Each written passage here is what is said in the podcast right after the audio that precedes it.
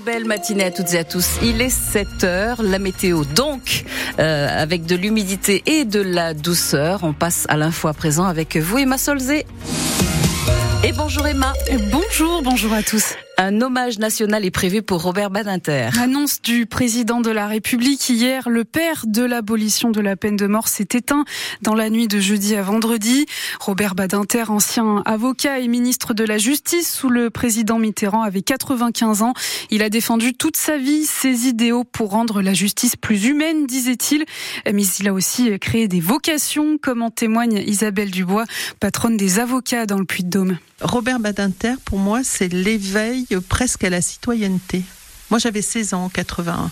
Il est sûrement pour quelque chose dans ma vocation d'avocat. J'avais 16 ans et j'ai découvert euh, le courage face à la peine de mort. Donc vraiment, je pense que ça a été quelqu'un de très important. Moi, mon grand regret, c'est de l'avoir jamais vu plaider et jamais rencontré.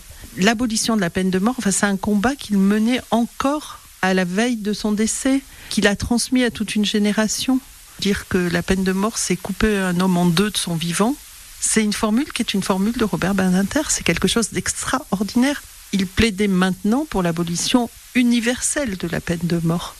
Mais en même temps, il était très attentif aux conditions d'emprisonnement, euh, l'homosexualité, le racisme, toutes les discriminations étaient euh, des combats pour lui.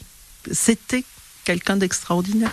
Et c'est aussi à Robert Badinter qu'on doit, entre autres, la dépénalisation de l'homosexualité en 1983 en France. Le président de la région demande des actions urgentes contre les retards sur la ligne Clermont-Paris. Et Laurent Vauquier demande des locomotives de secours le long de la ligne et une baisse des tarifs tant que le matériel ancien circule. Le président de la région aura qui lance un ultimatum à la SNCF d'ici la fin du mois. Sinon, il menace de retirer les subventions que la région a attribuées pour ses travaux. 43 millions d'euros au total. Mais un plan d'urgence doit être présenté par la SNCF à la demande du gouvernement le 22 février prochain.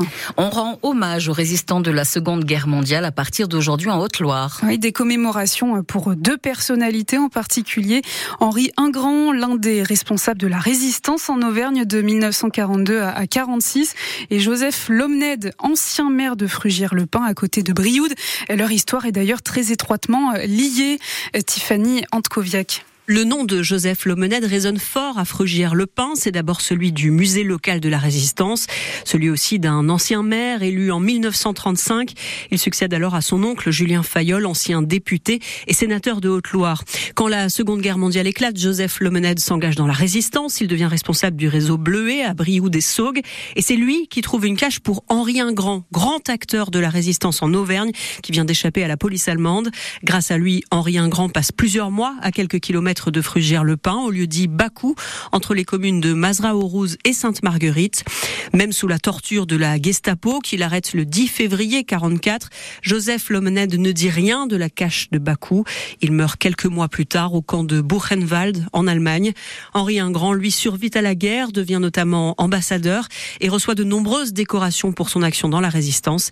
Il meurt en 2003 à 95 ans. Une cérémonie d'hommage à Joseph Lomened est prévue à 9h30 ce matin à Frugière le pain. L'hommage à Henri Ingrand suivra à 11h15 au lieu dit Bakou. Un match crucial pour le 15 de France cet après-midi. Les Bleus affrontent l'Écosse pour le deuxième match du tournoi Destination. Objectif évidemment se relever après cette lourde défaite face à l'Irlande vendredi dernier.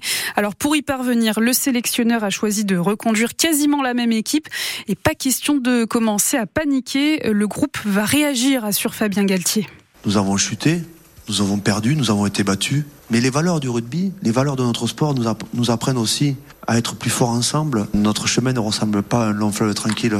Il n'y a aucun des joueurs, aucun membre du staff qui a connu euh, une allée bien ombragée pour arriver ici. Et aujourd'hui, nous rencontrons euh, clairement euh, un moment difficile. C'est là que nous faisons corps, nous faisons groupe et, c'est souvent dans la difficulté qu'on trouve des ressources encore supplémentaires pour être plus performants, pour être meilleurs. Écosse-France, le match du rebond, c'est à suivre sur France Bleu à partir de 15h15 cet après-midi. En Pro D2, Aurillac revient à bredouille de son voyage en Bretagne. Défaite 40 à 6 hier soir face à Vannes qui devient leader du classement.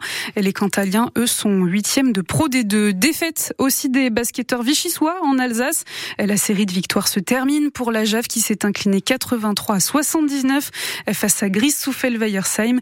Vichy qui reste tout de même deuxième de Pro et puis c'est le dernier jour pour en profiter. Le festival du court-métrage de Clermont se termine avec la cérémonie de clôture et les récompenses ce soir. Festival qui devrait battre son record de fréquentation et passer la barre des 160 000 spectateurs. Ça dépend de cette dernière journée de projection.